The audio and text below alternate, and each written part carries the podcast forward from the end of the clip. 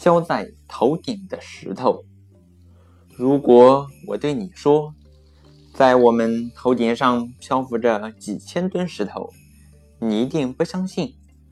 可实际上，它远远不止这个数字。你知道吗？一次火山爆发可以把一千亿立方米的石头灰尘抛向空中，搅得天昏地暗。同体积的石头比空气重一千倍。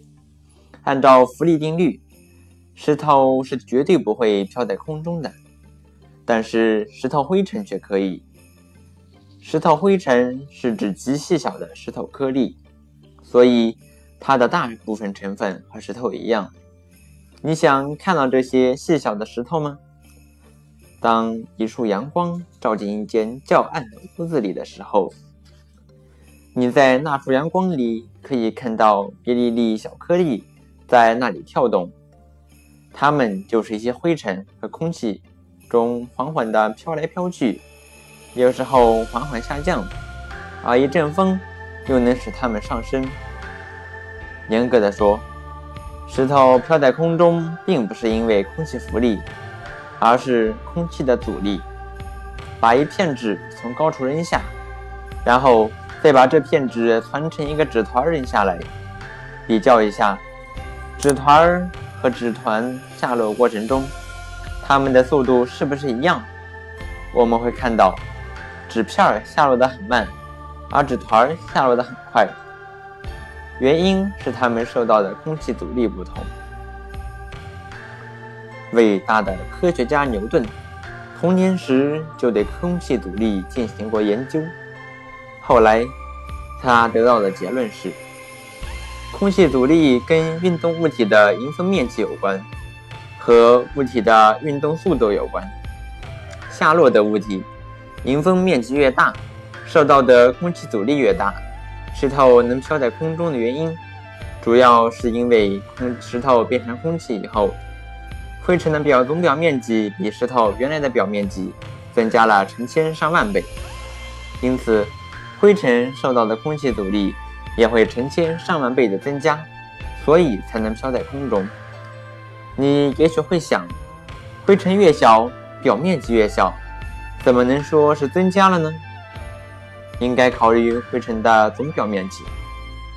例如，取一个长、宽和高都是一米的立方体，它的体积是一立方米，沿长、宽和高的中点切三刀，立方体就被八等分。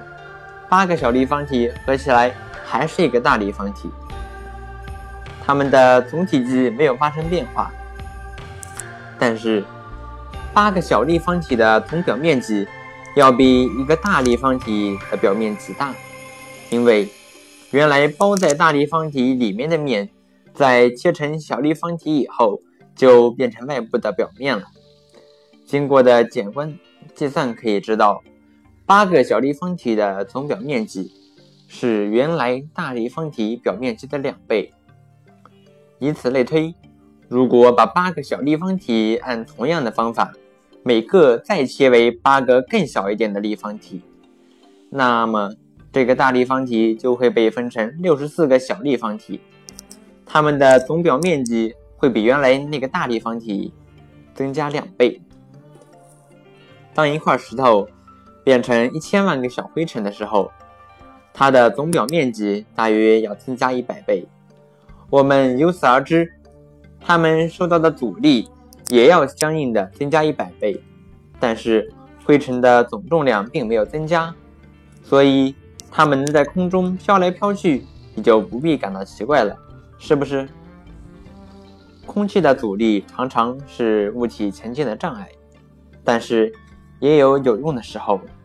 跳伞运动员就是巧妙的运用空气阻力的例子，尤其是花样跳伞，在电视里可以看到。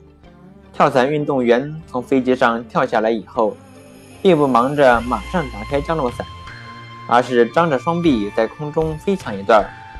他们穿着特别肥大的衣服，被风吹得鼓鼓的，这样他们就可以得到较大的空气阻力。有时手拉着手在空中围成一个大圈表演，就像一朵绚丽的花，然后又分成几个小圈儿，组成一幅美丽的图案。直到快接近地面的时候，他们才打开降落伞，平稳地着陆。这些表演使我们知道空气阻力和迎风面积的关系。跳伞运动肥大的衣服使他们得到较大的空气阻力。运动员利用改变自己身体姿势来控制自己的下落速度。当跳伞运动员以平卧的姿势或打开伞下落时，空气阻力较大，速度为三十八米每秒；如果团着身子下降，空气阻力较小，速度为六十到八十米每秒；而直立的下降时，下落速度可以达到一百零五米每秒。跳伞运动员只有熟练地改变身体姿势，调整下落速度，才能表演各种特技。